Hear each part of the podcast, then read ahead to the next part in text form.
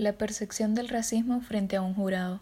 Cómo el racismo conduce inevitablemente a exacerbar las relaciones sociales en una sociedad anómica, fragmentada y además recrudece la violencia racista.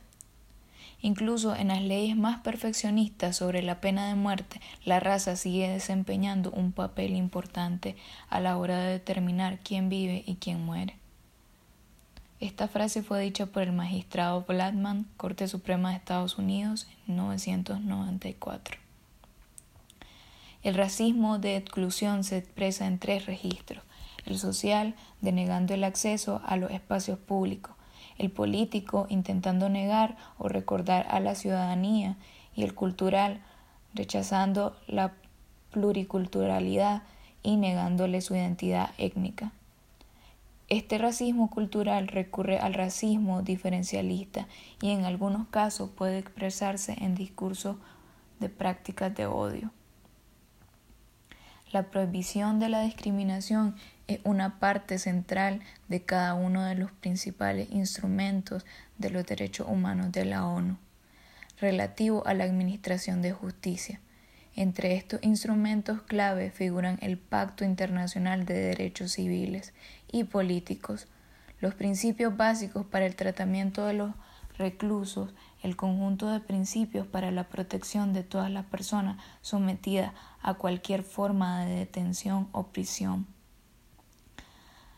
La decisión de procesar, condenar, imponer una pena dura o denegar el derecho a apelar se basa en actitudes políticas o procedimientos racistas. En algunas ocasiones el racismo queda patente, por ejemplo, en las palabras de un juez o de un funcionario judicial. Más a menudo solo puede detectarse analizando los patrones de detención, condena e imposición de pena en relación con el origen racial del procesado o de la víctima del delito, el origen racial de los implicados en la administración de justicia.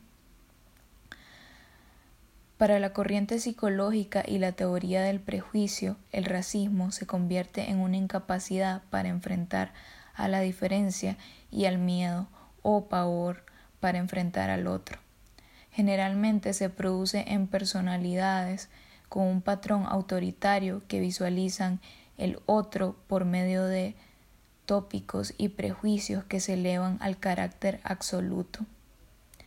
En algunos países la recopilación de datos sobre la discriminación se ve obstaculizada no solo por la falta de voluntad oficial para recabarlos y hacerlos públicos, sino también por la represión política que impide que las organizaciones de derechos humanos actúen libremente.